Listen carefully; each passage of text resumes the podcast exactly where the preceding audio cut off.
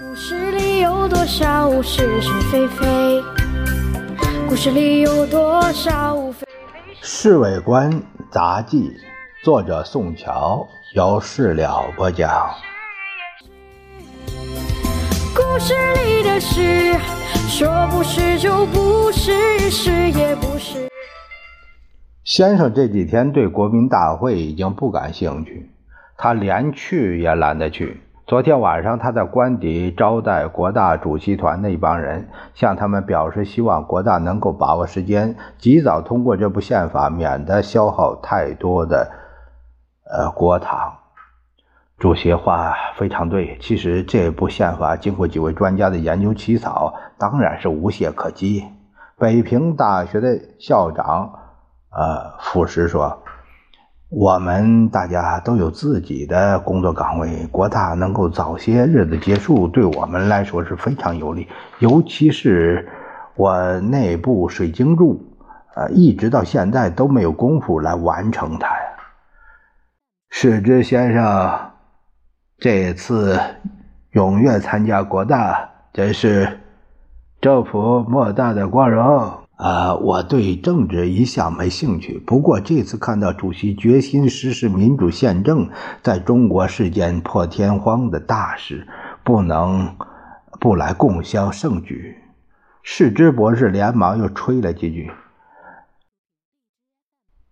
不要说专心学术研究的呃胡博士，连早已献身宗教的我都感到非参加国大不可呀。”足见主席至诚是有极大号召力的。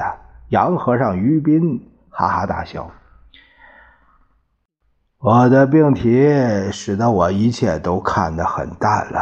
曾琦接抢着说：“可是，在主席的精神感召下，我以非常兴奋的心情参加了国大。每天晚上散会回家，总要找医生替我打补针呢。”沃海先生这次热忱支持政府树立三党合作的基础，本人非常感激。先生向他客气了几句，岂敢岂敢。曾启的眼睛眯成了一条缝。先生转过脸来，看见了民社党的徐富林。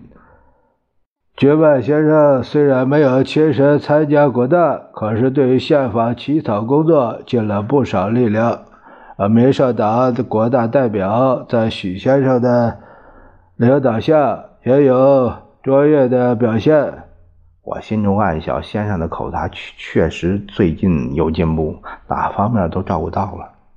又有好多人说了许多话，都是拼命的捧先生。到最后，他们一致赞成，想法子把国大提早结束。先生听了这话，脸脸上都是笑容。